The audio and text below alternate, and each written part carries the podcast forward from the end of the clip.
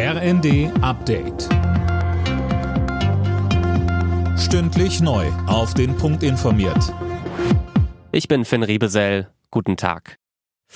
Er war der letzte Ministerpräsident der DDR, Hans Modrow. Jetzt ist er im Alter von 95 Jahren gestorben. Alina Tribold berichtet. Modrow war vor der Wende ein strammer SED-Funktionär. In der Wendezeit galt er als Unterstützer der Reformpolitik Gorbatschows, verhandelte mit Moskau und sprach mit Helmut Kohl.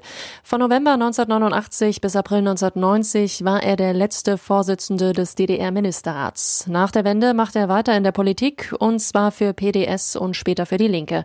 Jetzt starb er im Alter von 95 Jahren in einer Berliner Klinik.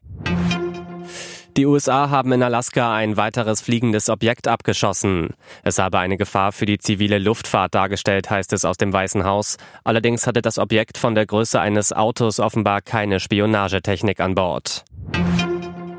Seit Monaten warten die Studierenden auf die vom Bund versprochene Energiepreispauschale von 200 Euro. Bundesbildungsministerin Stark-Watzinger macht den Studis jetzt Hoffnung auf baldige Auszahlung. Lisa Schwarzkopf berichtet. In der Rheinischen Post sagte die FDP-Ministerin, die digitale Auszahlungsplattform von Bund und Ländern steht weitgehend. So eine Plattform setzt sich nicht von heute auf morgen um, so Stark-Watzinger.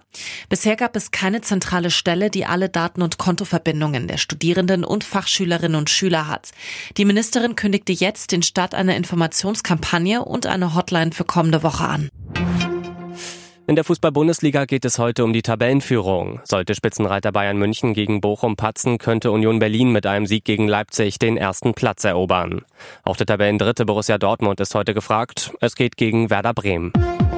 Alle Nachrichten auf rnd.de